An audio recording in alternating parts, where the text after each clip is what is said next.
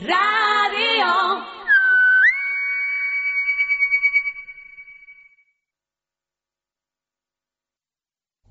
Hola oyentes y sin embargo amigos de Libertad Capital. Son las 12 y 6 minutos del mediodía y comenzamos hoy martes 24 de abril. Europa confirma el gran engaño contable del Partido Socialista que ha gobernado en España desde aquel maldito y fatídico mes de marzo del año 2004. Europa confirma, aún sin conocer las cuentas negras con las deudas ocultas de Andalucía, que Mariano Rajoy recibió un gran agujero negro de déficit extra de más de 26.000 millones de euros y que el déficit certifica Eurostat no era, como decían, del 6%, sino del 8,5% el pasado año 2011. Las bolsas se nos hunden y en Francia tampoco aprenden. Mientras ayer por segundo trimestre seguido estábamos en lo más grave, es decir, España está en recesión. Esto lo que quiere decir es que la posibilidad de cambio en Francia a socialismo con la caída del actual Ejecutivo hunden las bolsas europeas y disparan la prima de riesgo para nosotros. Hay que ver qué duros de mollera somos los humanos. Parece que el ejemplo de la suerte que hemos corrido los tontos que hemos sido gobernados por socialistas como Grecia, Portugal y España, que estamos en el furgón de cola de la ruina más absoluta, con credibilidad cero y dinero, ya ni hablamos. Y no aprenden. Pero es que eso no es lo peor. Lo peor es escucharles oírles a estos socialistas día a día criticar la gestión de Mariano Rajoy con los recortes. Que me da igual ahora mismo hablar si lo hace bien o lo hace mal, que lo veremos muy pronto todos. Pero es que menudo pastel le han dejado que eso también cuenta. Lo peor es ver la poquísima vergüenza que tiene el Partido Socialista Español ahora que les han sacado los colores y las vergüenzas desde la Comunidad Europea y ellos, como siempre, sordos pero no mudos, siguen intentando dejar mal a todos los demás. ¿Cómo es posible, a día de hoy, que haya un solo español, uno solo, que confía en quienes nos han hundido, arruinado, devaluado, arrastrado por el barro de la desconfianza más absoluta y se han comido todo nuestro patrimonio en solo siete años que ha durado el pésimo gobierno Zapatero? ¿Cómo es posible que los clásicos socialistas de toda la vida permitan a esta calaña seguir donde está sin ningún coste político? ¿O que o que solamente un español piense que estos han podido arreglar algo cuando lo que han hecho ha sido destrozar nuestra nación y siguen pensando en seguirles votando? ¿Cómo puede ser que Rubalcaba, Rubalcaba, sea el secretario general de estos y no esté esperando medidas de la justicia, él y su señorito, como le ha pasado al primer ministro islandés, que ayer dictaron sentencia contra él por su mala gestión política al frente del país? Estamos arruinados. Estamos en recesión. Nuestra bolsa ya no es una bolsa, sino paquete. Y desde Europa nos cuentan del gran engaño de los números rojos ocultos. Aquí, estos socialistas, hoy, en titulares en la prensa, piden echarse a la, calle a la gente, según Elenita Valenciano, a defenderse de las familias contra los, perdón, a defenderse todas las familias españolas contra los recortes del gobierno, dice el titular. Eso, las palabras hoy de Elenita Valenciano. Y en Francia votan socialismo. Yo, no sé ustedes, pero yo no entiendo nada.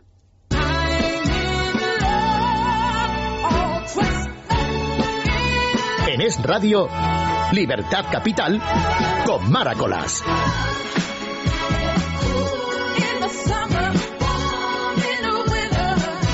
A lo mejor hay que tomárselo con mucho mejor humor de lo que me lo tomo yo. La cuestión es que estamos en la ruina, estamos hundidos, pero eso sí, tenemos el espíritu muy positivo. Y vamos a recordar una frase que dijo alguien muy sabio que es el Dalai Lama. Solo existen dos días en el año en que no se puede hacer nada.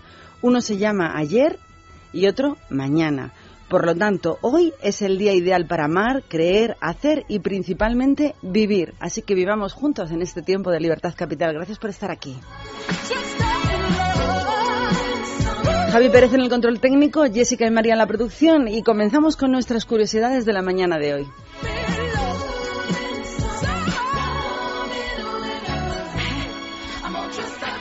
Vamos a hablar de un estudio dirigido por el profesor de psicología en la Universidad de Wake Forest que concluye que los hombres y las mujeres somos eh, percibidos o parecemos mucho más guapos y atractivos cuando se nos fotografía desde el lado izquierdo. Es algo que se intuía ya desde hace tiempo, sobre todo por la manía que tenía Julio Iglesias, cuando los retratos, sobre todo en el pasado, se hacían a mano sobre óleos, porque ese estudio eh, ahora confirma la teoría de que por el lado izquierdo somos más fotogénicos. El profesor que ha hecho tan curiosas declaraciones pidió a un grupo de participantes, de participantes del estudio que mirasen muchas fotos en blanco y negro, muy antiguas. Después hizo mirar todos los negativos de esas mismas fotos alteradas digitalmente de forma que se viesen pero al revés. Las imágenes del flanco izquierdo de los retratos fueron mucho más valoradas y causaron reacciones más favorables en todos los espectadores de esas fotografías. No solo eso, sino que además las pupilas se les dilataban más, lo que significa que encontraban otras imágenes estimulantes que interesaban un poquito más. Estos resultados sugieren, ha dicho el profesor, que las mejillas izquierdas de todos los fotografiados tienden a mostrar una mayor intensidad de emoción, lo que hace que quienes lo ven lo encuentren más atractivo estéticamente. Pero pues sí, la conclusión es que nuestro lado izquierdo siempre resulta mucho más guapo de ver que el lado derecho, y yo me incluyo.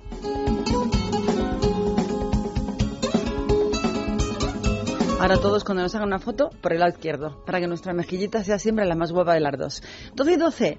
Vamos a hablar de Twitter, eh, que hoy por hoy yo creo, yo no sé cuál, eh, si Twitter o Facebook son las que tienen mayor número de usuarios, pero de momento Twitter arroja 500 millones de usuarios. Eh, al que se suma cada una cuenta nueva cada 11 segundos y arroja cada día 175 millones de tweets. y a pesar de tanta información, el interés, según han estudiado, es escaso o muy, muy relativo. Vamos a echar todos un vistazo a nuestro timeline de nuestra cuenta de Twitter y veremos de lo que hablamos. Lo que podríamos sospechar al pasar lo que llaman el scroll a toda velocidad lo ha confirmado un estudio que publica la Harvard Business que comenta que consiste, eh, el estudio consistió en pedirle nada más y nada menos que a 1.443 usuarios que pusieran una nota sobre unos 43.800 tweets a través de una página web. Y la conclusión que sacaron es que eh, de todos los recibidos solo merecen la pena, de verdad, de verdad, un 36% de los publicados, mientras un 39% son pasables, pero no tienen mucho interés real, y un 25% directamente no sirven para nada, no merecen ser leídos por breves que sean y por poco tiempo que nos quiten. Si se puede hacer una radiografía del tuit interesante sería, en conclusiones, aquel que es claro, no es críptico y que no usa demasiados hashtags. Y sobre todo, parece ser que el estudio demuestra que no interesa para nada los retweets que hacemos de conversaciones de otros. Toma nota.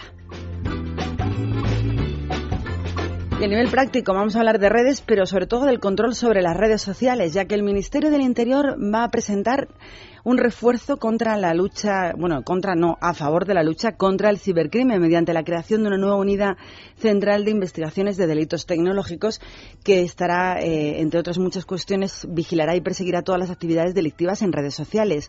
Tiene unas siglas, UIDTIC, Unidad de Investigación de los Delitos de las Tecnologías de la Información y la Comunicación. Y a partir de ya, que es un proyecto que va a empezar ya mismo, combatirán delitos que impliquen el uso de las nuevas tecnologías de la información y la comunicación. Concretamente, esta nueva unidad va a perseguir desde España delitos contra el patrimonio, contra la libertad sexual, contra la pornografía infantil, contra la protección al menor o al consumo y otras actividades ilícitas como los delitos contra el honor y la intimidad, incluyendo en la investigación redes sociales. También van a perseguir desde ahí fraudes cibernéticos y protegerán toda la propiedad intelectual y sobre todo propiedad industrial. Nueva unidad de la Dirección General de la Policía que va a entrar en funcionamiento ya.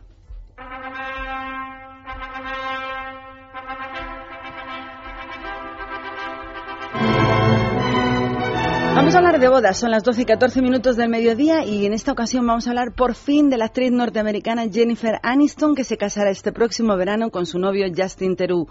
Aunque los protagonistas de esta historia de momento ni confirman ni desmienten, parece que ya están empezando a mover todos los hilos de donde podría celebrarse esta boda. Con el permiso de su ex y la señora del ex, el título, como dicen, será de la boda del año. La pareja de Jennifer Aniston y ella misma podrían haber elegido Creta, al sur de Grecia, en el Mediterráneo, para darse el si quiero, ya que en esa localidad es donde nació el padre de esta actriz y sería su pequeño homenaje eh, de la novia de América a sus raíces de origen griego.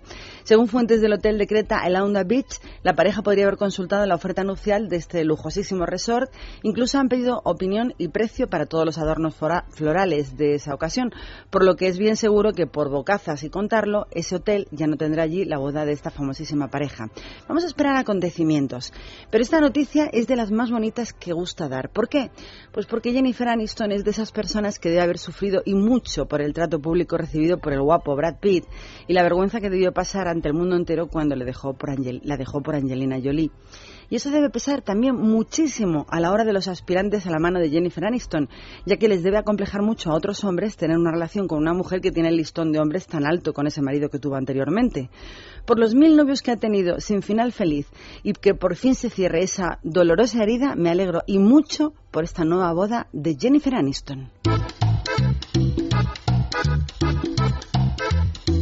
La novia anterior va a estar guapísima y sobre todo muy delgada, pero hay otras novias que la verdad no tienen la misma suerte y no lo van a estar tanto en el día de su boda.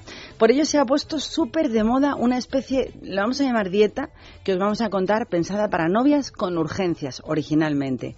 Se la conoce como la dieta Key Ketogenic Enteral y es promocionada desde hace menos de un año por un médico llamado Oliver Di Pietro que desde su clínica de Miami defiende que sus pacientes no pasan hambre porque el suministro de alimento es constante y le suministra 800 calorías al día. Los resultados son asombrosos ya que prometen perder cerca del 10% de su peso total en solo 10 días. La creciente popularidad de esta dieta eh, disparada desde que la pasada semana apareció en el New York Times, donde se publicó un artículo sobre ella, está desatando mucha preocupación, pero sobre todo muchas críticas entre los expertos.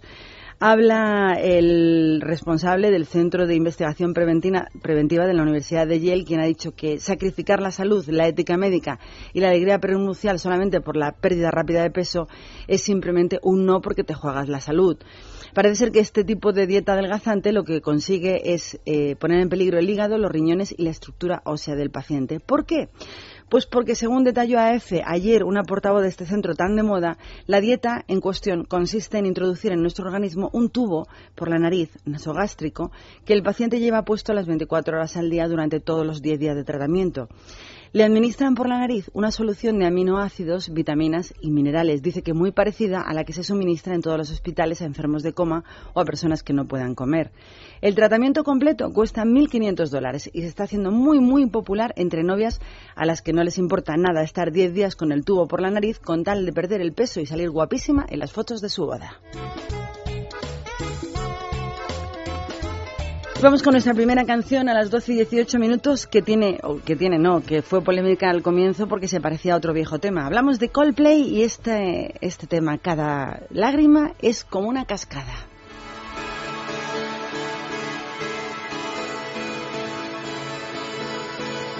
I turn the music up, I got my records on. I shut the world outside until the lights come on.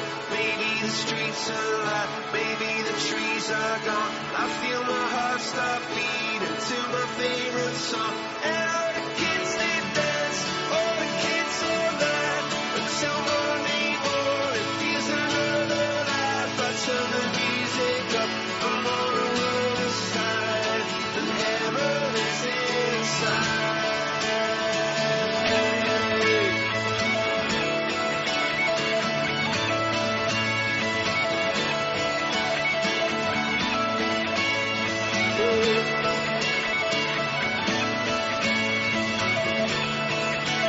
turn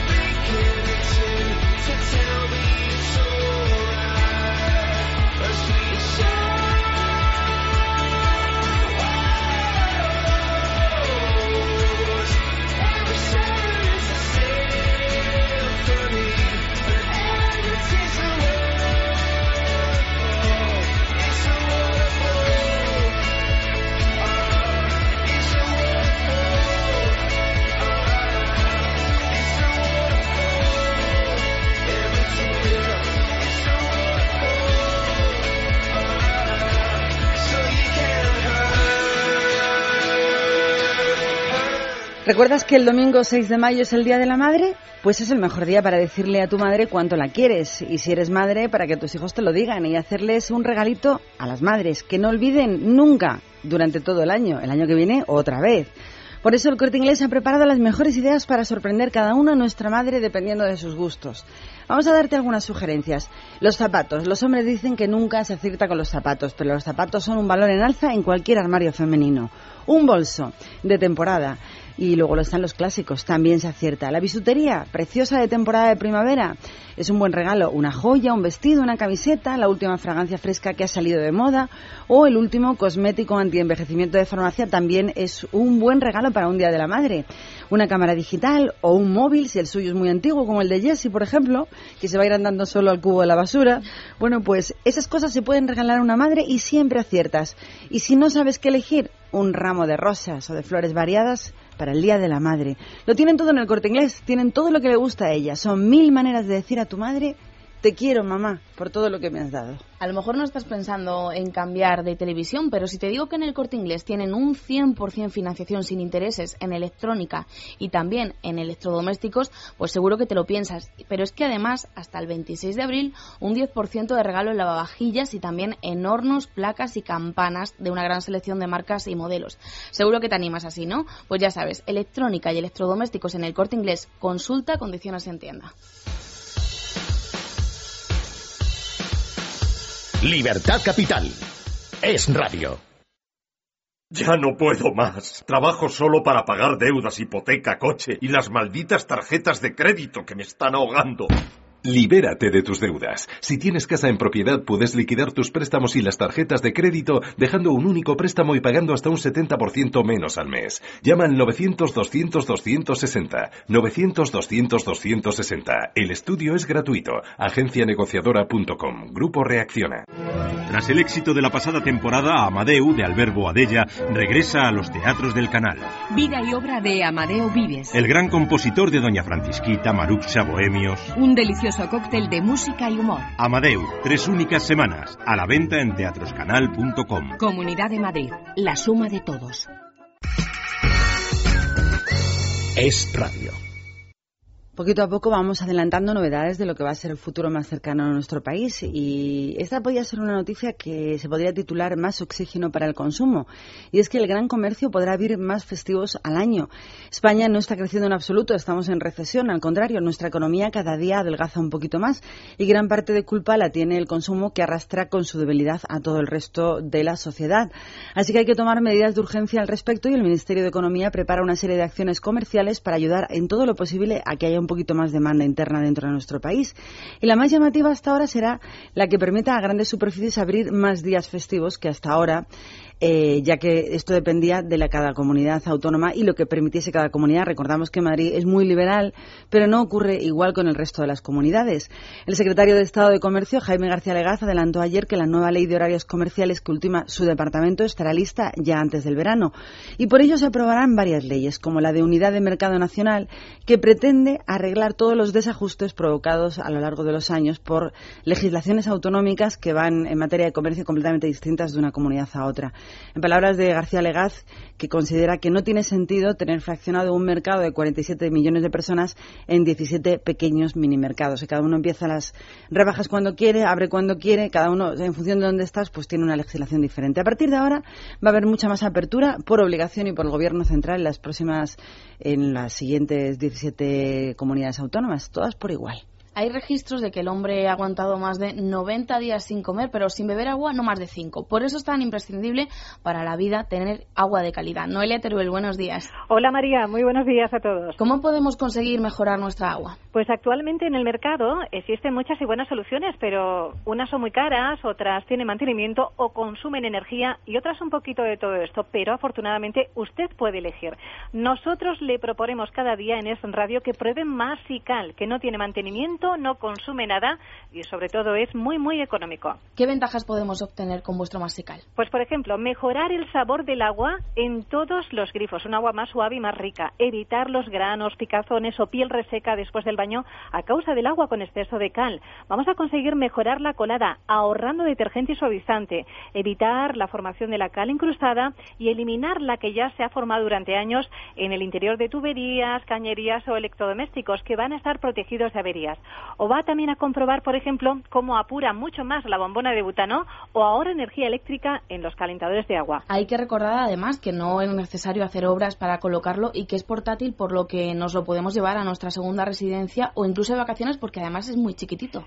Sí, son grandes ventajas, pero sobre todo la tranquilidad de saber que funciona de por vida, es decir, no se rompe, lo garantizamos por el escrito, y ese año, para que usted lo pruebe, un año de prueba, sí, sí, Fíjese si estamos convencidos de que funcionan las mil maravillas. Usted lo prueba, si le convence, sé lo que da y si no, nos lo devuelve y recupera su dinero. ¿Tenéis alguna promoción para los que llamen ahora mismo al 902 107 109? Sí, pero nos tienen que decir que son oyentes de Es Radio Masical. Vale 99 euros, pero díganos que lo ha escuchado ahora mismo y le vamos a regalar un segundo Masical totalmente gratis para una segunda residencia o para que lo comparta con alguien. Se ponen de acuerdo y así tocan a medias. Y mucha atención porque con motivo del Día de la Madre tenemos un regalo excepcional de nuestra tienda para los 25 primeros pedidos que marquen ahora el 902 107 109. Un cinturón vibratorio para que adelgace o moldee esas zonas complicaditas de su cuerpo solo con 10 minutitos al día. Este tercer regalo solo para los 25 primeros pedidos que tengamos en el 902 107 109 o en www.mastienda.es. Pues muchísimas gracias, Noelia, por haber estado con nosotros. Un besito. Hasta el jueves. Galicia en tu barrio. Galicia en tu paladar. Muxía, Ciudad de Tui, Faro de Finisterre, Nuevo Puerto de Vigo, Compostela, Montaloya.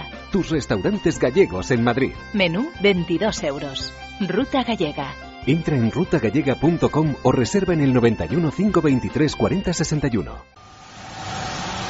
Paseo de la Castellana.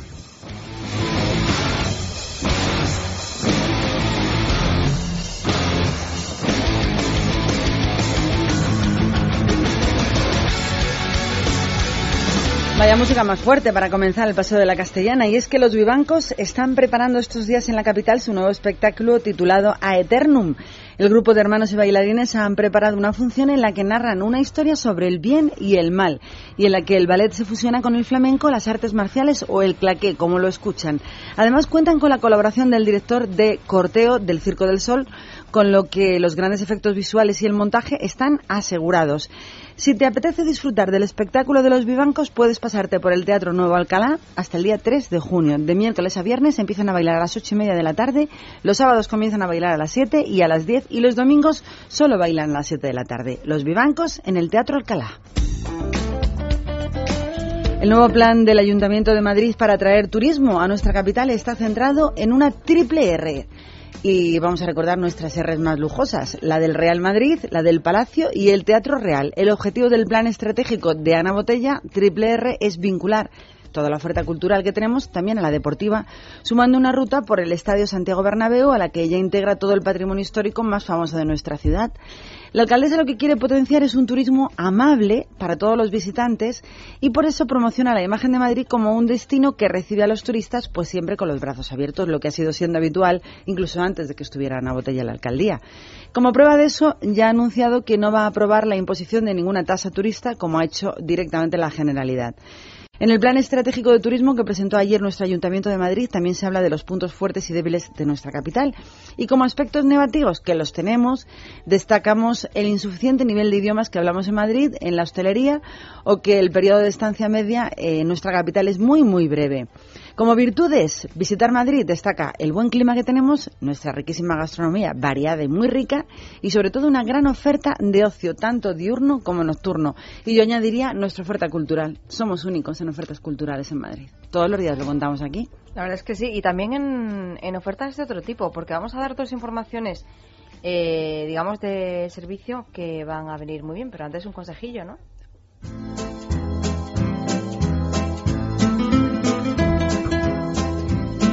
No hay consejillos. ¿Qué más consejo que, que te des prisa si tienes un peque y quieres eh, bueno, pues llevarlo a la guardería? Porque mañana arranca el plazo para solicitar eh, escuela infantil pública o concertada en la Comunidad de Madrid. La principal novedad de este año es que los niños adoptados eh, no van a tener más puntuación que el resto, al margen de eso, bueno, pues se sigue valorando si los dos progenitores del pequeño trabajan, el nivel de ingresos de la familia, como es normal, y la cercanía al centro. El plazo acaba el 10 de mayo y puedes descargar el formulario en la pestaña de educación de la web de la Comunidad de Madrid. y hablando de jóvenes, nos vamos hasta Leganés, que organizan algo muy especial y es una feria para jóvenes. Sí, porque ha arrancado precisamente la novena muestra de empleo joven y formación para el empleo que bueno pues va a tener como objetivo informar a los adolescentes sobre las alternativas formativas que existen cuando no quieren seguir con bachillerato después de haber acabado la ESO. El objetivo es que a pesar de que no hagan una carrera pues tengan un futuro laboral garantizado o medianamente garantizado y que consigan una buena formación. La feria está instalada en el salón de actos del Centro de Jóvenes de Leganés y va a estar abierta hasta el próximo lunes. También les van a explicar cuáles son las alternativas a nivel laboral, es decir, que vayan ya pensando a la hora de elegir pues qué quieren estudiar, Eso es uno cuál de es los, el futuro que les de espera. las asignaturas pendientes. La gente tarda muchísimo en decidirse qué le gustaría hacer cuando, cuando terminase sus estudios o cuando empezara sus estudios superiores. Cuesta mucho que determines cuáles son tus tendencias a la hora de profesionales del futuro. Bueno, y hay No otra opción. entiendo por qué. Y hay gente que lo tiene muy claro, pero realmente su profesión, por mucho que te guste, tiene el futuro más negro. Bueno, que- lo más triste es que la mayoría de la gente no sabe en realidad qué quieren hacer. Eso es una tristeza. Bueno, yo creo que eso va unido a, a que los jóvenes de hoy maduran más tarde. Y entonces está todo relacionado, al tenerlo todo muy fácil, no necesitan pensar tanto en su futuro. Como que la vida no les obliga, no les Sí, va empujando. sí. Lo más importante para tener un futuro profesional eh, es empezar por el primer paso. ¿Y el primer paso cuál es? Pues saber hacer un currículum. Es posible que muchos de vosotros en este momento estéis delante del ordenador dándole vueltas a cómo empezar y hacer un buen currículum. Es una tarea horrible, es tediosa, pero es una tarea de vital importancia a la hora de buscarnos el trabajo. En nuestra carta de presentación eh, es el currículum y si lo vamos a hacer bien va a acabar eh, en las manos de alguien interesante y si lo vamos a hacer mal pues va a acabar en la papelera, ya sea papelera física o virtual. Casi el 80%, según un estudio elaborado por ADECO, de todos los currículums se descartan durante el proceso de selección por problemas formales, bien porque están mal escritos, porque no incluyen toda la información que debería incluir o simplemente porque no están bien organizados. Un problema al que hay que sumar que la mayoría de los candidatos que acuden a una entrevista de trabajo para un determinado puesto, en concreto nada más y nada menos que el 60%, lo hacen sin haberse preparado la entrevista. Tal cual. Por ello, desde la empresa de trabajo temporal, desde ADECO, recomiendan que nos pongamos como objetivo que el currículum capte la atención de quien lo recibe. Normalmente son los departamentos de recursos humanos para conseguir pasar a otra segunda fase, que ya sea la entrevista personal. Pero recordamos que el 80% no pasan ni siquiera esa primera fase de recursos humanos, van directamente a las papeleras. El currículum de cada uno de nosotros principalmente debe estar bien actualizado y sobre todo bien ordenado, de forma que la información resulte muy fácil de leer y de entender. No debe jamás superar las dos páginas de extensión, de extensión, porque claro, tú ves un currículum de ocho páginas y dices, vaya, vaya- pereza ya de entrada. tú dices, vaya tostón este, se ha inflado a meter paja. Sobre todo si el currículum es de alguien muy joven. Alguien joven no tiene tanto currículum. Así que recuerda, nunca superes las dos páginas de extensión y tampoco para eh, dejes de dar una imagen profesional, porque lo que hay que evitar siempre dar detalles innecesarios sobre nuestra vida personal. Cuidadito, yo diría, con las redes sociales que afectan negativamente a todos los currículums. Cuidadito con las fotos de las redes sociales, que las personas que están buscando a alguien a quien trabajar las miran. y con lo que se cuenta en esas redes. Pero es que yo creo que la gente no selecciona. Yo creo que eso se acabaría si tú realmente tienes en tu red social a tus amigos. Bueno, esa es otra cuestión. Yo digo que a la hora de profesional, por ejemplo, en Estados Unidos se mira mucho las redes sociales y yo creo que en España cada día más. Y sobre todo algo muy importante, no vale tirarse pegotes. A la hora de redactar un buen currículum hay que ser honestos y positivos y decir siempre la verdad. Tenemos que adaptarlo a nuestro puesto concreto que queremos alcanzar y no ser unos fantasmas. Lo de hablo inglés a nivel de usuario y no saber decir My- Taylor rich, pues no vale. No, y además O sea, que si te tiras el pegote, corres el riesgo de que te pillen y quedas aún peor. No, el problema es que Imagínate. vas directamente a la basura. El currículum y tú con él. Hay que ser honestos, no pasar de las dos páginas y cuidado que estamos hablando que es un estudio serio que ha elaborado una empresa profesional como es ADECO de búsqueda de trabajo. El 80% de los currículums ni se leen por pestiños, por mal organizados, por mal preparados, por tirarse pegotes, porque tienen muchísimas páginas de extensión. Os hemos dado varios consejos. Honestidad, clarito, bien colocado, eh, desde tu trabajo más antiguo, tu estudio, oye, tu estudio profesional, tu estudio más eh, antiguo hacia el día de hoy. Facilito, máximo dos páginas. ¿Algún consejo más? Sí, bueno, y que sea Una adecuado foto al actualizada, puesto, no vale una foto en bikini. También, eh, claro, eso. una y luego foto- adecuada al puesto. No, no puede ser lo mismo un currículum a lo mejor de un pintor, pues se puede permitir cierta creatividad, colores, etcétera. Pero si es para trabajar, ¿qué te digo yo? En un centro de salud, pues como que no pega. Bueno, pues este es nuestro consejo que nos venía de la mano hoy de ADECO, que ha hecho un estudio muy formal sobre los currículums y su destino, que es vivir en una papelera. Y tenemos otro estudio que, bueno, de alguna forma viene a reflejar la situación que estamos viviendo en, en nuestro país. Y es que una familia española necesita el sueldo de todos los miembros de esa familia y de todo un año para adquirir 10,68 metros cuadrados es decir, ni un metro cuadrado al mes de una vivienda media, es decir, de unos 96 metros cuadrados. Así lo indica un estudio de Tecnicasa que ha tomado como referencia los últimos datos oficiales del Instituto Nacional de Estadística y que dice además que los españoles con más capacidad de compra son los navarros, los extremeños, los castellano-leoneses y los riojanos que podrían adquirir entre 1,10 y 1,40 metros cuadrados al mes. Por el contrario, catalanes, andaluces, madrileños y vascos no llegan ni al 0,8 ni a 0,8 metros en 30 días. Vamos a hablar de otro tema bien diferente que no es la vivienda y es que parece que todos los problemas, las fricciones y que se llevan muy mal están separando a todos los impulsores de aquel movimiento que todos conocimos que ocupó la Puerta del Sol llamado el 15M. Al menos eso es lo que está apareciendo en las redes sociales. Así sé que así se han decidido literalmente a repartirse los amiguitos entre ellos entre las dos facciones que existen parece ser dentro de Democracia Real ya y el movimiento 15M. Unos se han quedado los del Facebook y otros los del Twitter. Lo explicaba de una forma muy gráfica Kiko Alcedo, que es eh, uno de los redactores del diario El Mundo. Exactamente como la canción que está sonando de Ella Baila Sola que escuchamos.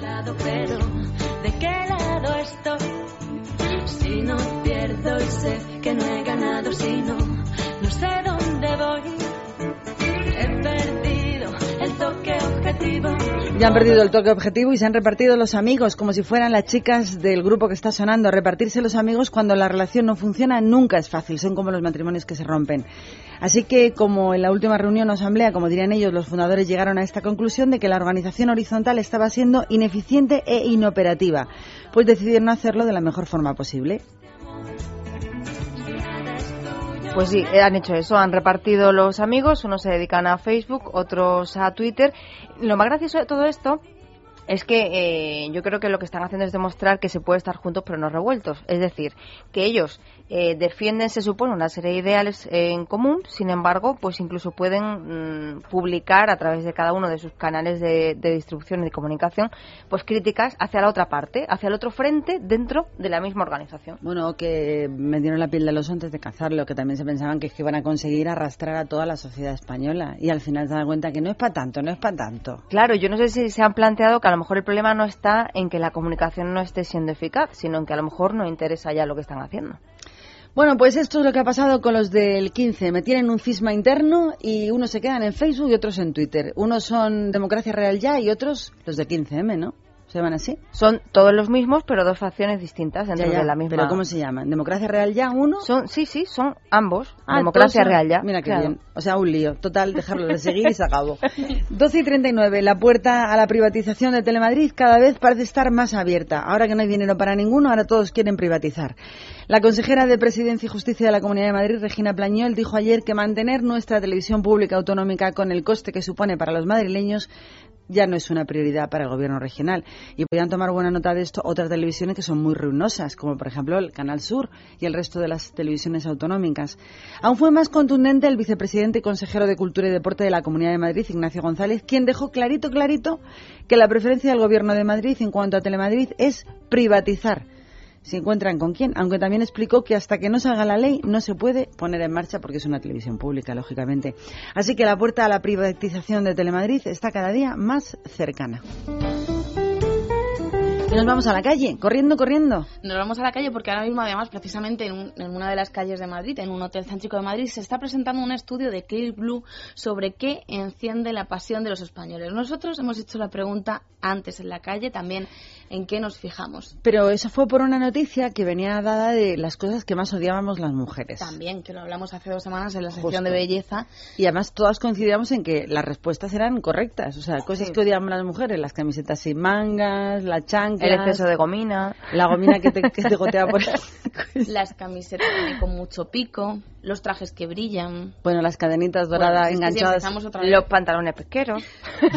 bueno, los pantalones más pesqueros, las bermuditas en verano cuando van a trabajar, que yo digo, Bueno, las que van a- bermudas depende de quién las lleve. No, perdona. ah, no, para trabajar no. Pero, Pero en la trabajar no. playa. Bueno, pero es que todo el mundo viste en verano como si estuviera en la playa, en Madrid. Y en Madrid no tenemos playa, que yo sepa. No, que yo sepa tampoco. Bueno, pues eso. Cosas que odiamos las mujeres. Y María dijo, vamos a hacer un lacayo social precioso. Y además, la pregunta era muy concreta. ¿Qué característica de los hombres o las mujeres, porque también he preguntado a varios hombres, hace que te tiemblen las piernas? Que se lave los dientes, que esté bien afeitadito y el resto me da igual. No me importa que no se depile, no me importa que tenga el pelo largo, corto. Las manos, y la espalda y el culo. El culo. Muy bonito y respingón y que se pueda coger. Un buen perfume, la verdad, que siempre, siempre acompaña y una buena personalidad. Extrovertida, eh, así divertida y eso la verdad que gana muchos puntos. Pues que vayan bien cuidados y lo de la colonia. Los tacones, porque la hace mejor físico. La colonia. Da un olor rico, yo, interesante. Que sea un hombre atractivo, bien vestido y, y que vaya que vaya de frente. Los ojos, no sé, desvelan todo de una persona. Yo en la cara, guapo. No me fijo en nada en especial, solo si me llama la atención digo. A mí me gusta mucho la boca y los dientes. Yo me fijo mucho en los dientes, que lo tenga perfecto, blanquito. Y bueno, y en el culo también, la verdad. ¿Cuál era la pregunta, Qué María? profundidad. ¿Qué, qué hace que te tiemblen las piernas? ¿Qué es lo que te Es que, es que todo es, fíjate que todo el mundo ha dicho cosas externas, todo es Mm. superficial, nunca Sí. ninguna actitud. Hombre, los ojos decía uno de los chicos porque son pues también Eso es como la cara, también. el espejo, pero el espejo del alma decían que gracias a los ojos lograba conocer a una persona. Yo voy a decir algo. A mí me hace que me tiemblen las piernas, que me hagan reír y que me descoloquen. Que me dejen sin palabras, que ya es difícil porque yo tengo rollo para rato. Son cosas que, que te llaman muchísimo la atención de- del sexo opuesto. Por el contrario, ¿qué detestas que una vez lo has visto no puedes ni mirar? Los dientes feos. Unos dientes así de esos renegríos. Uy, no, no, no. Los dientes o que le huela la boca. Sí, que no se cuide también su higiene, tampoco corporal, ni que O se... la barba esta de...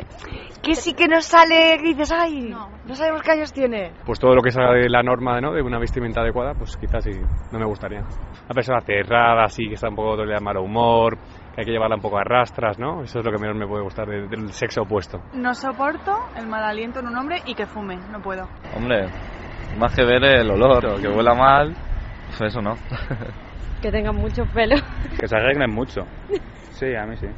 Porque una persona, no sé, es como que se camufla en otra persona y no me gusta. Que vaya sin afeitar, que tenga la ropa ahí por fuera y fume puros. Pues yo que lleve las camisetas muy ajustadas lo detesto, me parecen horrorosas. Y ya si no llevan mangas, si son de picos, O lleva sea, la palma. Que, que a esta chica, que Cristiano Ronaldo no le gusta nada. Lleva las camisetitas pegaditas, pegaditas, sí, sin manga. A mí no me gusta nada Cristiano Ronaldo, por ejemplo. A mí me pone muy nerviosa y me baja todo lo que tendría que estar arriba el que intenten ordenarme la vida. Me pone muy nerviosa. A mí no me gusta la gente que huele mal, no me gusta la gente mal educada. A mí puedes venir el guapo más guapo del mundo, que si es un mal educado, no tiene nada que hacer. O la gente que vive estresada permanentemente, que no sabe disfrutar de un momento de Y tranquilidad. una cosa que me risas. espanta a mí es los que no escuchan. También. O sea, que tú ves que hay una persona que está hablando no sé qué y está a su tema, a soltar su rollo. no como que no escucha a nadie de los presentes. A mí alguien que no escucha a los demás tampoco me interesa en absoluto. ¿Os habéis fijado que les llama muchísimo la atención el olor? El olor es importantísimo, Ah, tanto de vital. boca como corporal, corporal, porque además, bueno, es un estudio de Clipblue, así que se tendrán que fijar Bueno, es un estudio de Libertad Capital. Bueno, pero Que hemos salido a la calle, sí. Hablabas de todo lo que tiene que estar arriba y que de pronto baja de esa libido. ¿Qué, hace, ¿Qué tiene que hacer tu pareja o una persona para encender tu pasión?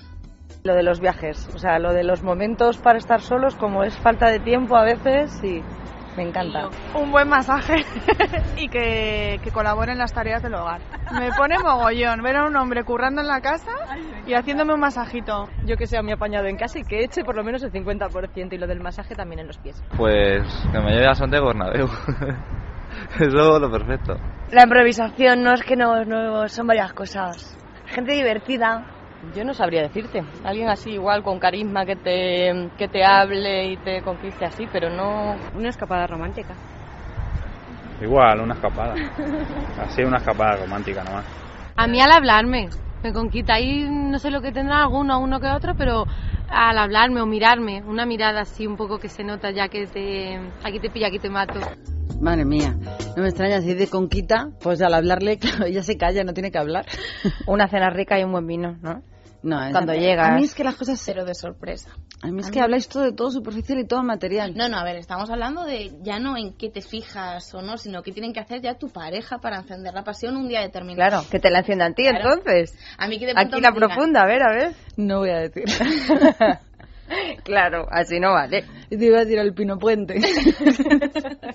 Pues ten cuidado con lo que porque claro. ¿Y qué la apaga? Tú ya lo has dicho, Jessica, en tu caso, ¿qué apaga la pasión? ¿Qué apaga la chispa? La mala educación, lo he dicho antes. O sea, encontrarte con algo de mala educación a cualquier nivel, incluso física. O que estés eh, en un momento íntimo y de repente diga, mira lo que están poniendo en la tele.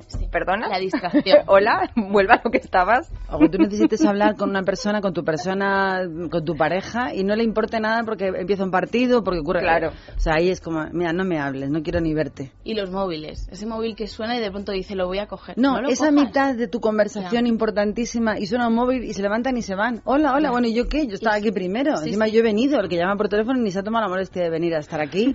Pues a mí eso me enferma, pero ya estamos mezclando cosas, ya no tiene nada que ver con las parejas. Pero es verdad que el exceso de confianza sí que mata mucha ilusión de pareja, ¿eh? porque a veces se cogen muchas confianzas precisamente por eso, por darlo por sentado que es tu pareja y que va a aguantarte todo. Claro. Pues no, amigos. Hay que seguir currándoselo con el tiempo. Al contrario, opina una, una mujer de la calle y dice que la falta de confianza es lo que le amarga a ella ciertos encuentros. Que se duerma. Eso y que hable de la suegra. Nada, yo creo que nada. Yo creo que sí, la familia, cuando te llaman y se ven pronto a casa o lo que sea. Pues lo que más me molestaría es que te compararan con otra persona. Pues yo que sé, una llamada de teléfono que te cambie los planes, de quien sea, algo así. Un imprevisto, vamos. Que vaya llorando por las esquinas, que vaya de mártir, que vaya, ay, que he sufrido mucho, ay, que me ha pasado esto, ay, que el año pasado me dejaron y tengo un trauma por este motivo. A mí eso me echa para abajo. Que hable demasiado. También y te cuenten unos rollos que no vengan al cuento. Yo voy a ser muy directa, que sea un estrecho. Que estés tú ahí y se ponga a mirar el ordenador o a mirar algo y no te preste atención. Digo, mira, ya te vas para tu casa. Pues sí, que sea que se ponga a mirar otro asunto cuando está contigo es muy feo, muy feísimo. Mañana podemos comparar los datos de Clear Blue que está presentando hoy con nuestro propio Salimos a la calle, a ver si coincide o no coincide, ¿vale? Bueno, pues esto ha sido el Salimos a la calle, me ha interesado muchísimo, no podemos extendernos más No, porque no, no. tenemos que seguir, pero me encantan estos asuntos que tienen que ver con el día a día y donde estamos todos implicados. Esto afecta a todo el mundo. Son las 12 y 48 minutos del mediodía y la noticia que tenemos es que las mujeres leen más libros que los hombres. Pero antes de esto tenemos un consejito. En Es Radio tenemos buenas noticias para los oyentes que padecen artritis, artrosis u osteoporosis. Muy buenas, John Arbaiza. Muy buenas. Tenemos un gel antiinflamatorio DX para problemas reumáticos de artritis y artrosis. Y un gel DX para desgastes óseos u osteoporosis.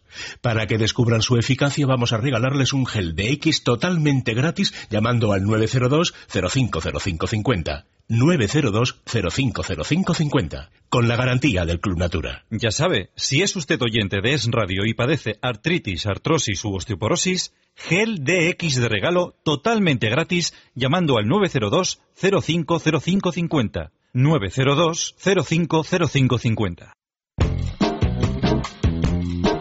Decíamos que las mujeres leen más libros que los hombres, mientras que ellos se decantan más por los periódicos y por los soportes digitales a la hora de la lectura, según revela el estudio semestral de hábitos de lectura y compra de libros 2011, publicado justo ayer lunes con motivo del Día del Libro 2012.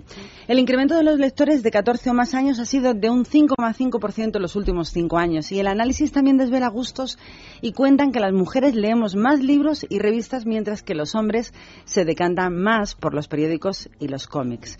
Luego hablaremos de los soportes. Pero hablando de libros y hablando de hombres, tenemos con nosotros, espero, buenos días, Ichu. Buenos días. Tenemos ¿Qué a, a Ichu Díaz, que es escritor, periodista, columnista, colaborador habitual de La Gaceta, del semanario Alba, de las revistas Época y Extra, El Confidencial Digital y además es competencia nuestra. Bienvenido a Libertad Capital, Ichu. Muy bien, encantado de estar aquí. Tenemos que hablar de él por una razón, porque acaba de publicar, no acaba de publicar, va a presentar la próxima semana, la primera semana de mayo, un libro titulado Yo maté a un gurú de Internet cuando trataba de explicarme cómo programar la lavadora. El título es rebuscado, ¿eh?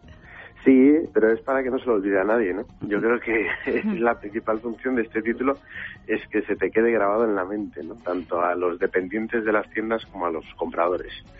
Yo que soy muy criticona, tengo que decir que ayer echando un vistazo y antes de ayer al libro, la verdad es que todo el tiempo me estaba riendo. pues ese es el objetivo, ¿no? Es hacer reír a la gente en un tiempo en el que hay mucha gente que lo está pasando mal, que, en fin, no, no descubro nada diciendo que la situación del país es lamentable y, y nos viene muy bien reírnos un poco y desintoxicar y además reírnos con un humor que si, si habrás tenido ocasión de comprobarlo en el libro, no va contra nadie, ¿no? Es un Uy, humor sí, limpio. ahora vamos a hablar de ello. Hay que- a, a ver qué se cree usted. De momento voy a leer una cosa porque va con un prólogo de Alejo Vidal Cuadras y voy a leer un poquito de cómo comienza ese prólogo hecho sobre el libro de Ichu Díaz. Dice, cuando encontré encima de la mesa de mi despacho el texto de Ichu Díaz, lo primero que se me vino a la cabeza fue la frase con la que Pío Baroja solía recibir abruptamente a todos los escritores noveles que le visitaban tránsidos de admiración. Y solía decir, joven, no vendrá usted a pedirme un prólogo. Sin embargo, después de leer unas cuantas páginas, empecé a temer que mi mujer había abandonado sin previo aviso el hogar conyugal y, en un último gesto de amor o de piedad, había dejado un folleto de instrucciones para la correcta gestión doméstica. Afortunadamente, no fue ese caso, y el alivio que me produjo seguir contando con su benéfica presencia hizo aparecer la tarea de escribir unas breves líneas para este libro una carga muy llevadera. Me encanta el libro. Vamos a contar qué incluye. Humor a mansalva. Mm. Sí, o sea, eh, no sé cómo describirlo ya, ¿eh? porque, porque verdaderamente... Bueno, ¿lo puedo, ¿te ayudo? Sí, sí, sí, te lo agradecería. Bueno, primero, cuenta qué es un libro electrónico. Y, eh, por ejemplo, ahí, ahí ahí habla de fútbol, habla de ordena- ordena- la forma de ordenar cotidianamente nuestra casa, tiene una teoría sobre la limpieza, por ejemplo, habla de nuestra relación con los aparatos electrónicos de última generación, como poder pedir una pizza, porque 10 de cada 5 quemaduras, que es el doble de las que hay en casa, se producen por tocar las bandejas del horno, todo el mundo incandescentes, cómo manejarte con los aspiradores. Totalmente cierto, como la vida misma. Yo creo que la, la clave de este libro es que está basado, o sea, está basado en algo que tenemos todos al alcance, ¿no? Que es la tecnología doméstica que se ha ido complicando en los últimos pues 20 años espectacularmente, ¿no? Y un montón de aparatos nuevos que tenemos en casa que se han convertido en los reyes de la casa mientras mientras multiplicaban sus funciones para arreglarnos la vida y no siempre no siempre lo han conseguido. ¿no? Y entonces, bueno, pues este libro es nace desde la rabia, la impotencia, ¿no? De recuperar el lugar que al hombre le corresponde en casa y, y poner a las máquinas en su sitio.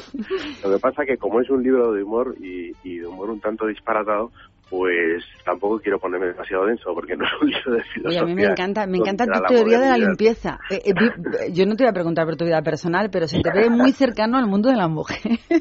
la Bueno. teoría de la limpieza de Ichu Díaz es inenarrable, parece hecha por nosotras mismas. Sí, bueno, es que es una de tantas cosas. La limpieza, además, eh, la limpieza en el hogar moderno tiene algunas particularidades con respecto a, a, pues hace unos años, ¿no? Ahora las cosas, también el diseño moderno facilita que el polvo se vea más y, y en fin, el libro también Ichu, déjame que diga, déjame que haga hambre sobre tu libro y cuente cuál es tu teoría de la limpieza. Sí, sí, sí. Rápidamente, la primera, el polvo no se elimina, se traslada. Nada brilla durante más de media hora. Las cosas de usar y tirar siempre están limpias. Las antigüedades no están sucias, son así. Los productos de la limpieza son mucho más peligrosos que la propia mugre. Una casa demasiado limpia resbala. Una casa demasiado sucia pega. Ventilar la casa es una manera de distribuir ordenadamente el polvo. Limpiar el jardín es como limpiar el mar o un bosque. Y por último, el trastero debe estar sucio porque para eso es un trastero. Es perfecta. Hay, hay una, hay una obsesión, un síndrome, tal vez el síndrome del domingo por la mañana, que, que consiste en gente que por las mañanas o tiene que bajar a limpiar la plaza de garaje, que es una cosa que no entenderá en la vida, o tiene que ordenar el trastero. Bueno, cualquiera de las dos cosas destruye el objeto que se está intentando ordenar, ¿no? Porque la plaza de garaje sin mugre deja de ser una plaza de garaje y el trastero ordenado no tiene ningún sentido. ¿no? ¿Cuándo presentáis el libro?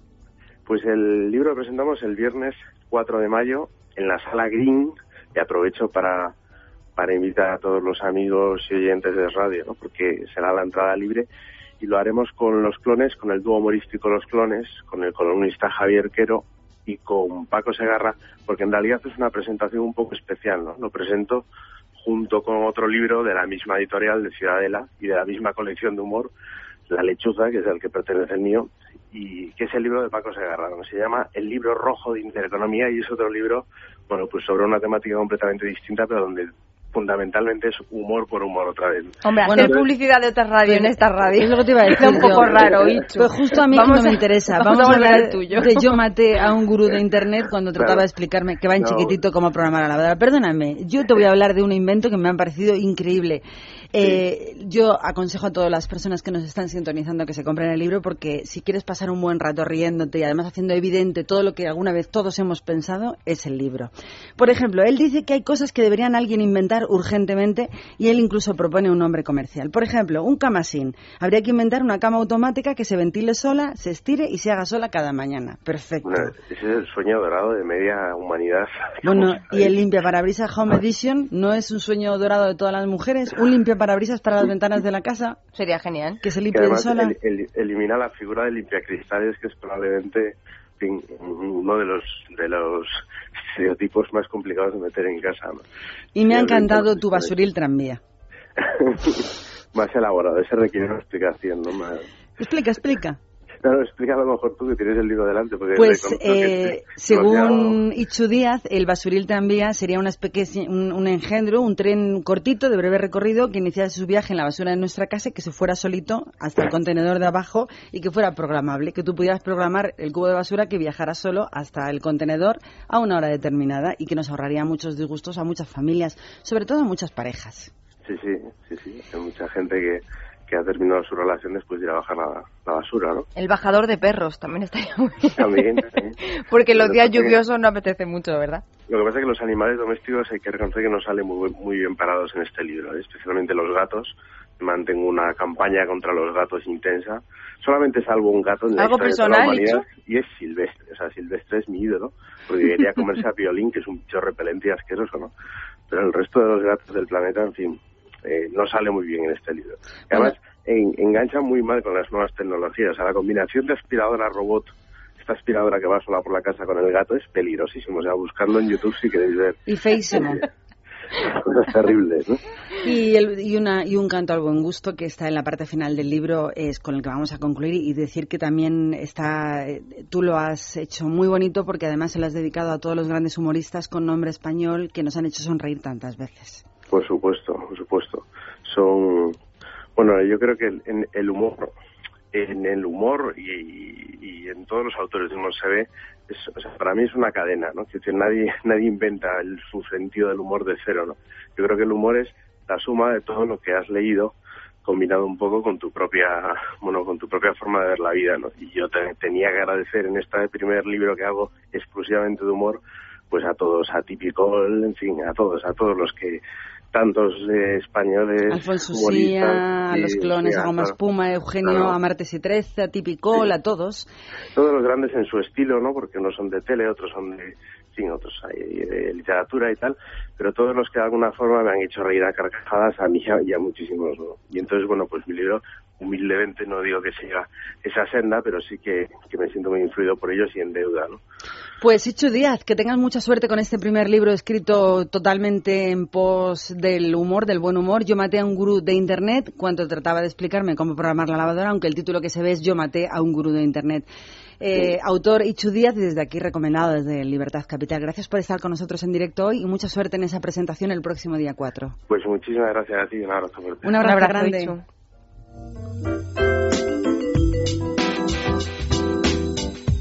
Y nosotros nos vamos. Como siempre, hasta ahora llegan los servicios informativos para, como siempre, dar información puntual de todo lo que ocurre en el mundo. ¿Sabe usted por qué le paro? Eh, lo siento, agente. Pues son 200 euros y 4 puntos. Pero si la paga rapidito se ahorra el descuento. ¿Ahorrar? Ahorrar es ser de vuelta como yo. Pero eso sirve de algo. Sirve para no perder mis puntos, porque además de recurrir todas mis multas, me dan 3.000 euros si llego a perder el carnet. Hazte de devuelta y blinda tu carné por 159 euros al año. Infórmate en el 900-400-444, 900-400-444 o en devuelta.es. Grupo Reacciona. Es, es radio.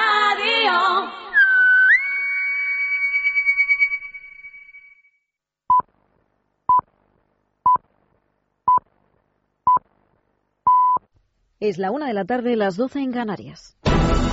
Es radio. Servicios informativos. Saludos, muy buenas tardes. Volvemos al Congreso de los Diputados, donde ha concluido la primera intervención del Gobierno en el pleno del debate de las enmiendas a la totalidad a los presupuestos generales del Estado para 2012. Una intervención a cargo del ministro Montoro, que ha defendido que los presupuestos responden a una situación de crisis excepcional. En la Cámara Baja está Ketty Garat. Ketty, muy buenas tardes. ¿Qué tal? Muy buenas tardes, Noelia. Se suspende ya la sesión hasta las 4 de la tarde, que se reanuda con la intervención de Alfredo Pérez Rubalcaba, como manda el protocolo del debate de presupuestos. Solo por la mañana la intervención del ministro de Hacienda, como dices, Cristóbal Montoro, para presentar las cuentas más austeras de la democracia que ha dicho abren la puerta a la esperanza y a la ilusión frente a los engaños del gobierno anterior. Recuerdo para José Luis Rodríguez Zapatero al hablar de, una vez más, de la herencia. Eh, y vamos a calificarlo directamente en esta sesión parlamentaria, señoría. Un engaño más. Un engaño muy grave. Un engaño muy grave que no cumplió el anterior gobierno socialista que anticipó las elecciones generales para no hacer los presupuestos del Estado, que es lo que está haciendo el gobierno actual, traer estos presupuestos aquí, a esta Cámara, para dar respuesta a las consecuencias de esa herencia. Pues sobre los anuncios, solo uno por parte del Gobierno eh, en relación al Consejo de Política Fiscal y Financiera en el que las comunidades autónomas deben de llegar con sus planes bajo el brazo. El ministro Montoro anuncia la fecha. Y lo examinaremos en el Consejo de Política Fiscal y Financiera que quiero anunciarles que tendrá lugar en la primera quincena de mayo. Y ese Consejo irá a cada comunidad autónoma con su plan con su plan eh, exhibiéndolo públicamente, con su plan conocido eh, ante el Gobierno de España, no, con su plan conocido por el resto de las comunidades autónomas. Bien, pues eh, sus señorías ya han desalojado el hemiciclo. En estos momentos comienza la ronda de portavoces parlamentarios para valorar la intervención del ministro Montoro. Intervenciones que comienzan en estos mismos momentos con la portavoz socialista Soraya Rodríguez. La escuchamos en directo. El gobierno anterior ¿eh? Ha estado más de la mitad de su intervención hablando de la herencia recibida. Bueno, pues declaraciones de la portavoz del PSOE en el Congreso, Soraya Rodríguez, de las que les vamos a dar cumplida cuenta como en nuestro informativo nacional. Vamos con más asuntos porque tenemos ya reacciones a la decisión de la juez Mercedes Alaya de decretar, como les hemos contado esta mañana, el ingreso en prisión del ex consejero de empleo de la Junta de Andalucía, Antonio Fernández. Javier López Ofiño, muy buenas tardes. ¿Qué tal, Noelia? Buenas tardes. Reacciones, por cierto, en contra de esa medida. Por un lado, la consejera de Presidencia y portavoz del Gobierno andaluz en funciones, Mar Moreno, ha asegurado que la Junta coge con pesadumbre esa decisión de la juez, ya que no considera necesario el ingreso en prisión de Fernández como medida cautelar. En este sentido, ha defendido que hubiera sido suficiente con una fianza para hipotéticas responsabilidades civiles y la comparecencia periódica en los tribunales. Por otro lado, el sindicato UGT ha cargado directamente contra la jueza Alaya. El secretario general del sindicato en Andalucía, Manuel Pastrana, consideraba absolutamente radical, ha dicho, y desproporcionado que la magistrada haya ordenado el ingreso en prisión sin fianza del que fuese consejero andaluz. Además, ha calificado de opereta este caso de los expedientes de regulación de empleo, así como las actuaciones del propio juzgado. Gracias, Javier. Al margen del Congreso y de los juzgados, hoy la reforma laboral también es protagonista porque los sindicatos han buscado el apoyo del defensor del pueblo para que inicie un recurso de inconstitucionalidad contra la medida. Vanessa Vallecillo, muy buenas tardes. Muy buenas tardes. En una reunión de apenas cinco minutos en la que los sindicatos han entregado a la defensora del pueblo, María Luisa Cabadellano, el texto con la documentación necesaria que acredita, según ellos, la inconstitucionalidad de la reforma laboral. Los sindicatos acusan al Gobierno de estar acostumbrándose a tomar medidas de urgencia. Escuchamos a Ignacio Fernández Toso de Comisiones Obreras. decir, abusivamente los gobiernos eh, utilizan, se están mal acostumbrando a utilizar la vía de urgencia que la Constitución española reserva para situaciones de excepcional gravedad eh, y urgencia. Eh, la situación es grave, pero los efectos eh, urgentes que se parecen justificar la puesta en marcha de esta reforma laboral con su publicación con efectos plenos en el boletín oficial del Estado mm, no se justifica y los hechos así lo demuestran. Es radio. Deportes, Miguel Ferreira, muy buenas tardes. Muy buenas tardes. La actualidad deportiva pasa, como les venimos contando, por la Liga de Campeones. Sí, porque hoy vamos a conocer el primer finalista de la competición. Será el vencedor de la semifinal entre el Barcelona y el Chelsea. El otro finalista lo conoceremos mañana cuando jueguen el Real Madrid y el Bayern de Múnich. De hecho, en este mismo momento está compareciendo José Mourinho en sala de prensa. Y hace unos minutos también ha finalizado el sorteo del torneo de fútbol de los Juegos Olímpicos de Londres. España ha quedado encuadrada en el grupo D y se enfrentará a Japón, Honduras y Marruecos. Gracias, Miguel. Así terminamos los deportes. Como siempre, volveremos a la una y media de la tarde y será ya en nuestro informativo nacional Es Noticia. Más información en libertaddigital.com. Todos los boletines en esradio.fm.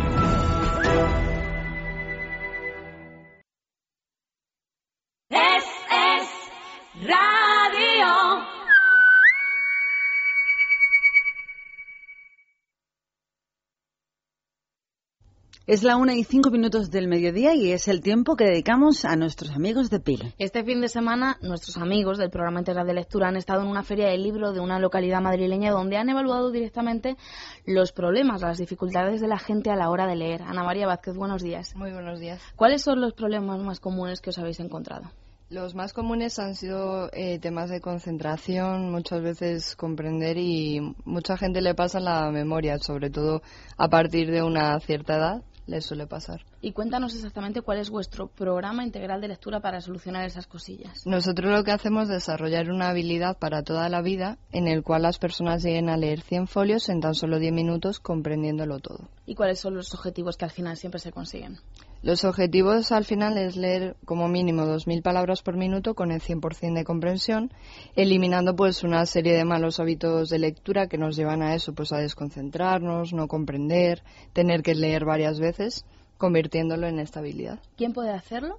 Todo tipo de personas, el único requisito es saber leer y como mínimo pues serían 8 años hasta 80. ¿Y en cuánto tiempo se consigue leer 2.000 palabras por minuto? En aproximadamente cuatro meses, dependiendo de cada persona, y únicamente tienen que acudir una hora a la semana al centro y luego hacer dos prácticas diarias de 15 minutos. Beneficios, por ejemplo, que le da a un estudiante. Al estudiante ahorro de tiempo, mejora de concentración, comprensión, que no se agobien tanto en las épocas que ahora mismo hay muchos que están en época de exámenes, entonces les va a servir para no agobiarse, pero ante todo tener muy buenas calificaciones. Ayer se celebró el Día Internacional del Libro y además hay mucha gente que durante toda la semana hace actos y homenajes a, a, este día. ¿Tenéis alguna oferta para conmemorar esta fecha? Sí, para aquellas personas que quieran mejorar su lectura, las 10 primeras que nos llamen al teléfono 900 17 0307 les vamos a dar un diagnóstico de lectura completamente gratuito y a las 5 primeras les vamos a dar un aparte del diagnóstico el 50% de descuento y un familiar completamente gratuito. Dese prisa, las 10 primeras llamadas y también las 5 al 917-0307, programa integral de lectura 917-0307. Muchísimas gracias, Ana María. Muchísimas gracias. Ya no puedo más. Trabajo solo para pagar deudas, hipoteca, coche y las malditas tarjetas de crédito que me están ahogando.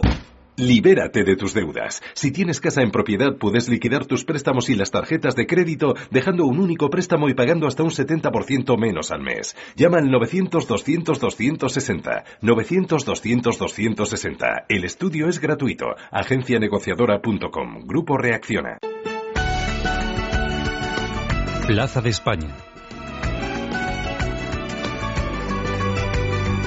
Dan como alegría al cuerpo escuchar las canciones o los ritmos sevillanos en estos días. Están sonando los cantores de Hispalis.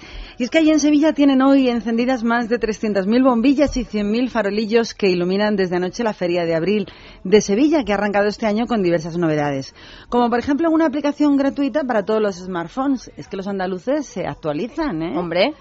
Eh, que te permite esta aplicación localizar a todos los usuarios que también la estén utilizando, los de alrededor, en todo el recinto ferial. Además, el Ayuntamiento de la capital hispalense ha organizado visitas guiadas por las casetitas en las que puedes apuntarte en el punto de información que hay junto a la portada de la feria.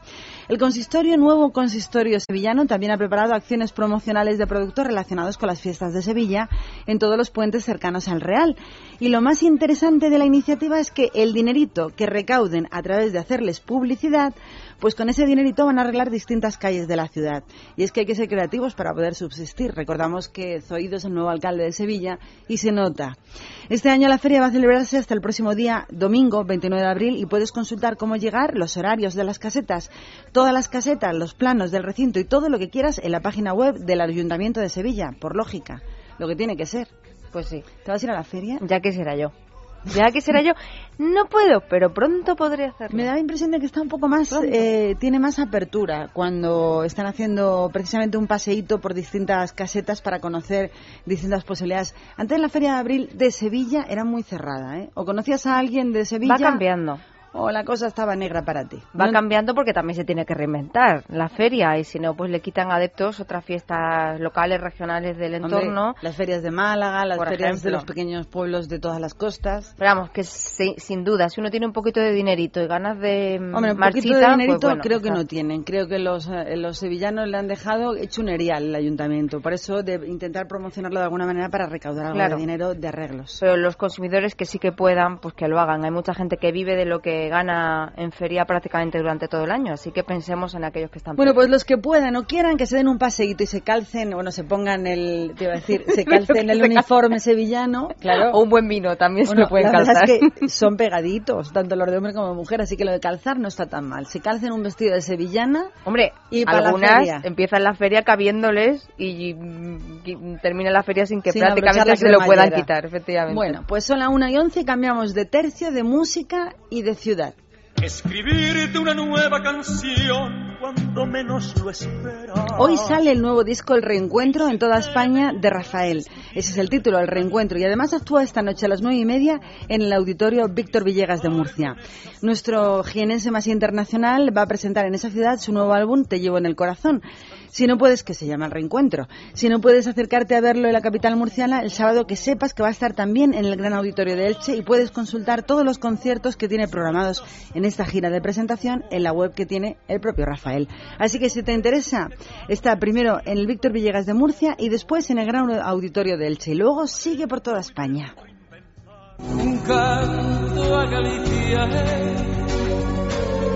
Una y doce minutos. Y seguimos hablando de Galicia. Hemos dado otro salto porque se está envejeciendo. Esa es una realidad.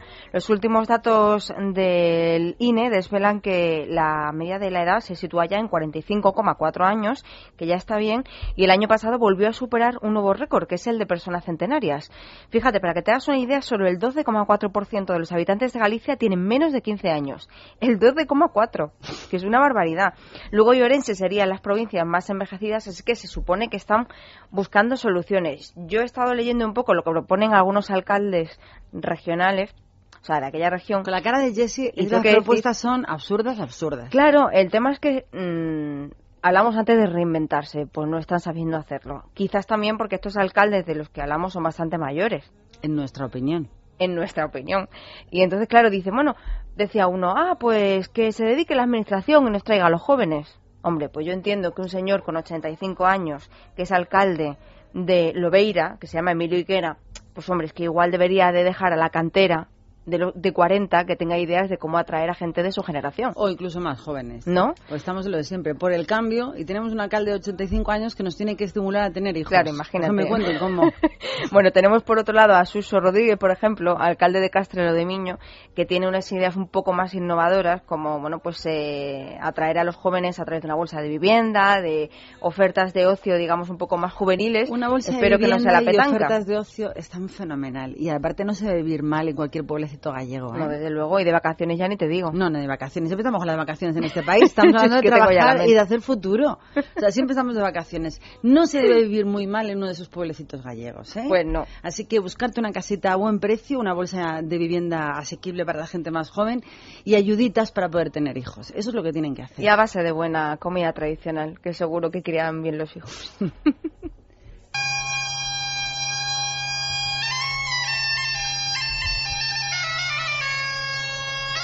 Y ya que estamos en Galicia, pues vamos a irnos a lo más cercano que tenemos a Galicia en, nuestro, en nuestra ciudad, aquí en nuestro entorno.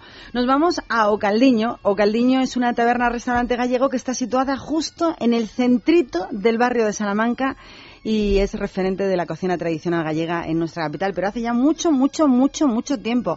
Tenemos a Modesto con nosotros. Buenos días, Modesto. Muy buenos días. Que él nos va a contar que es el alma mater de Ocaldiño. ¿Cuánto tiempo, de cuánto tiempo estamos hablando que tenemos Galicia en el barrio de Salamanca? Pues vamos a ver, es decir, eh, contarles, de, llevamos desde el año 1973, es decir, era yo un crío con 23 añitos. Hace, va a hacer 40 añitos. Bueno, pues 40 añitos no son poco para estar ahí afincado trayendo marisquito todas las semanas de los puertos gallegos. No solo marisco, y un buen pulpo, que también traemos, y un buen pescado y una buena carne, por supuesto. Bueno, de hecho, tenemos por aquí algunas recomendaciones de qué comer. Por ejemplo, en la barra, porque claro, está el establecimiento repartido. Tenemos por un lado la barra, por otro lado el comedor. Y sin duda en la barra, pues lo que tomamos nuevamente que son raciones. ¿Y qué encontramos en la barra que podamos destacar, Modesto? Bueno, pues en la barra podemos encontrar hoy mismo que aunque el día no está muy frío, pues un caldo gallego que hacemos aquí de toda la vida fenomenal, unas buenas empanadas que hacemos nosotros aquí en casa como de bonito, chipirones, vieiro, bacalao. Que no es fácil encontrar, por cierto, empanadas gallegas auténticas no es fácil encontrarlas. Sí, bueno, nosotros tenemos una, unas empanadas de buenísima calidad, con buen producto y las hacemos con mucho cariño para que nuestros clientes las disfruten. Y luego, aparte de eso, pues pueden tomar, hoy hemos recibido unas buenas ostras, unos buenos berberechos, como he dicho antes, el pulpo con cachelos que está fenomenal, francamente bueno, unos mejillones a la gallega que están estupendos, almejitas marineras, almejas de carril para natural, buen tercé de gallego también. O sea, que digamos que os traéis lo mejor, que ese día lo mejor son las ostras, pues ostras.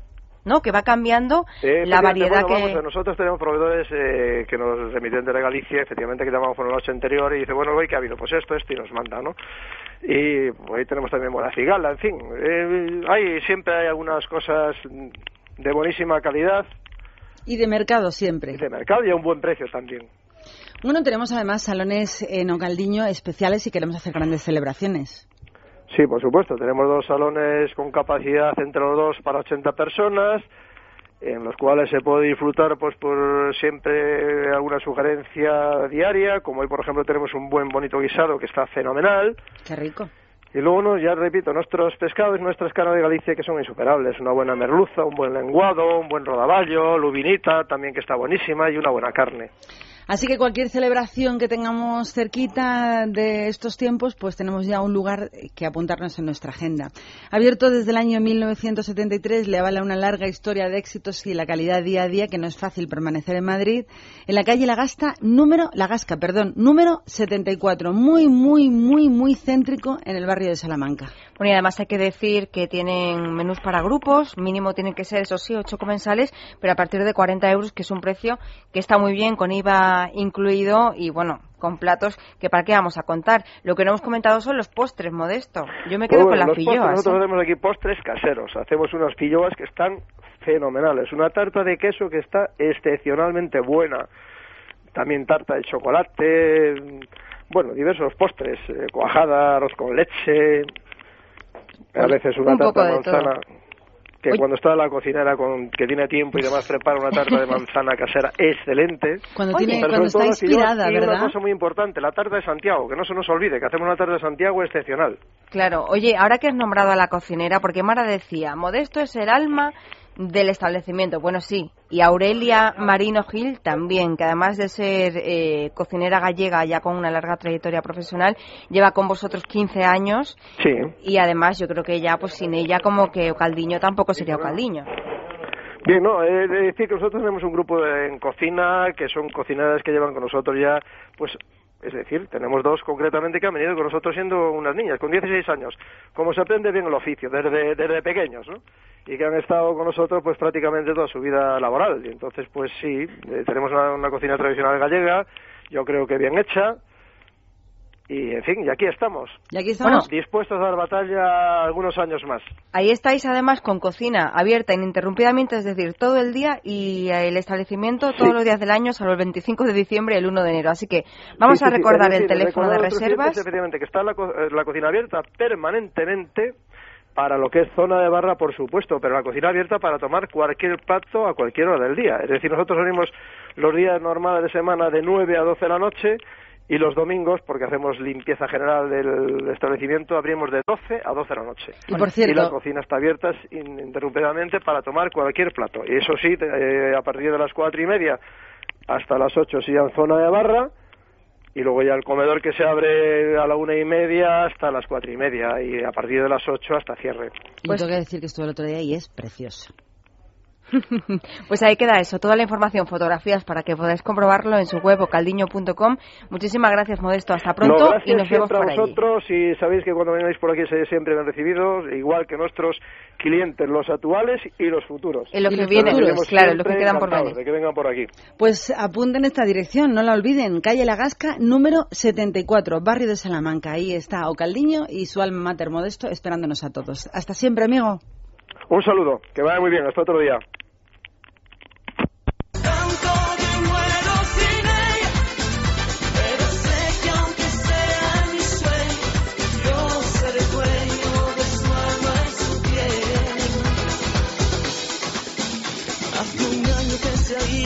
De soy parte de su olvido, que la quiero en la distancia, alimento la esperanza de volver al lado suyo y no separarnos, veces el orgullo llega a los enamorados y yo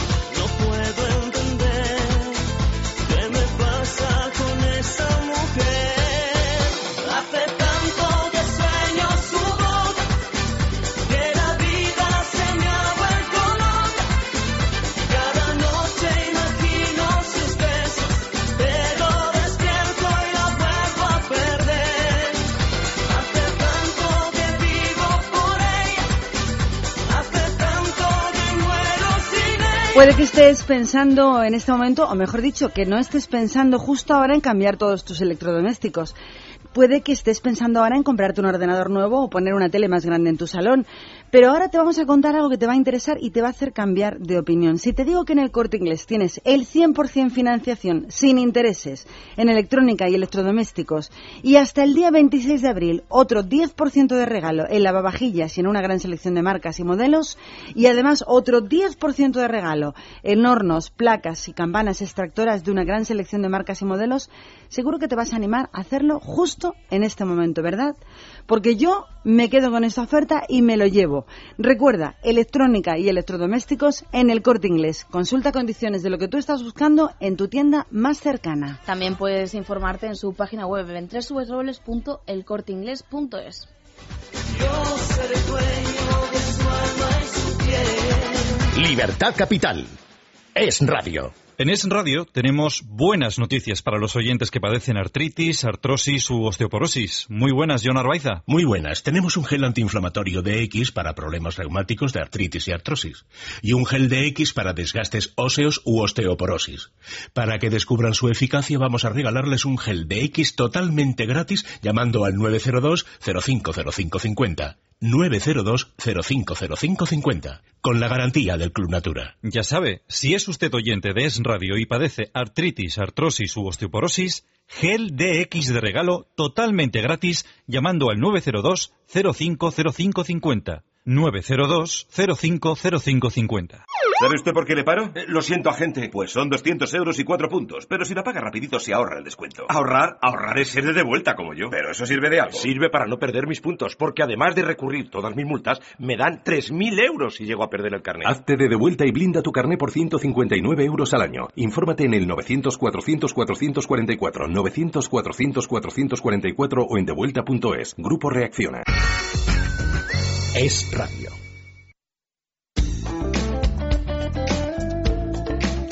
Una y 23 minutos del mediodía, esto sigue la recta final de Libertad Capital. Hoy martes. Y hoy va la cosa de esto de renovarse o morir. Teníamos que haberlo elegido como lema porque es precisamente lo que le pasa también al cine español.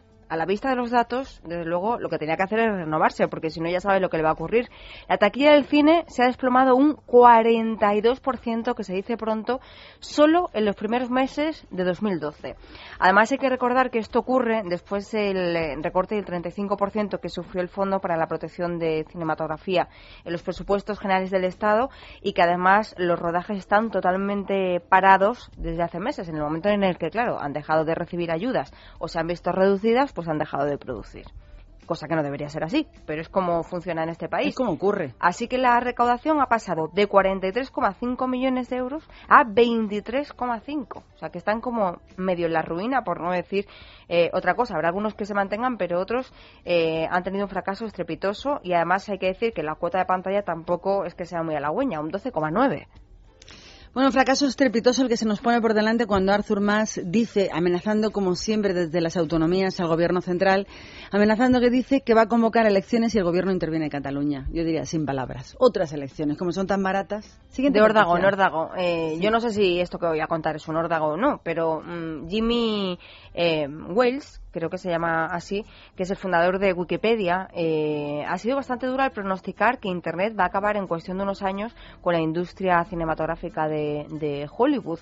De la misma manera, él piensa que su página web ha acabado con la enciclopedia británica. Ahí se ha tirado un poco el pegote. Pero bueno, es un cierto... un catastrofista, hombre, los tiempos cambian. La persona que inventa la primera nevera diría, ¿se va a acabar los picadores de hielo? Pues sí, pero es que eso es lo que trae el progreso. Él se ha basado en su realidad, en su historia, en lo que él ha vivido. Y lo cierto es que él es el creador de la mayor enciclopedia generalista en Internet y la visitan eh, pues cientos de millones de personas cada día. Así que lo que él piensa es que igual que ha ocurrido esta gran revolución en la red de esa forma, luego la siguiente será la de la imagen hasta el punto pues eso que la mayor industria mundial va a desaparecer. Yo no sé si tú estás de acuerdo con que se va a extinguir, yo creo que no. Yo que no soy catastrofista y como para gusto hicieron con los colores, yo creo que hay gente para todo. Mira. Vamos a escuchar unos consejitos. Yo de mayor quiero ser mecánico de carreras. Estudiando en inglés, Nacho alcanzará su sueño, porque la Comunidad de Madrid cuenta con 297 colegios públicos bilingües y 80 institutos bilingües. Matriculación del 18 de abril al 7 de mayo. Nuevo baremo de admisión en madrid.org. Comunidad de Madrid, la suma de todos. Ya no puedo más. Trabajo solo para pagar deudas, hipoteca, coche y las malditas tarjetas de crédito que me están ahogando. Libérate de tus deudas. Si tienes casa en propiedad, puedes liquidar tus préstamos y las tarjetas de crédito dejando un único préstamo y pagando hasta un 70% menos al mes. Llama al 900-200-260. 900-200-260. El estudio es gratuito. Agencianegociadora.com. Grupo Reacciona.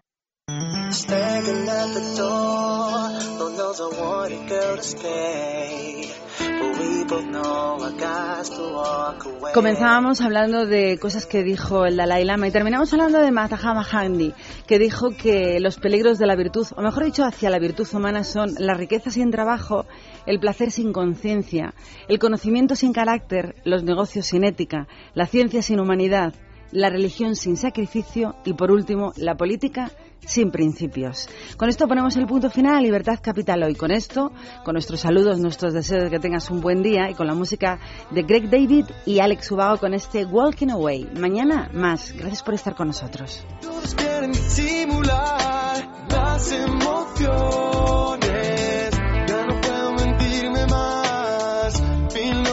que se van.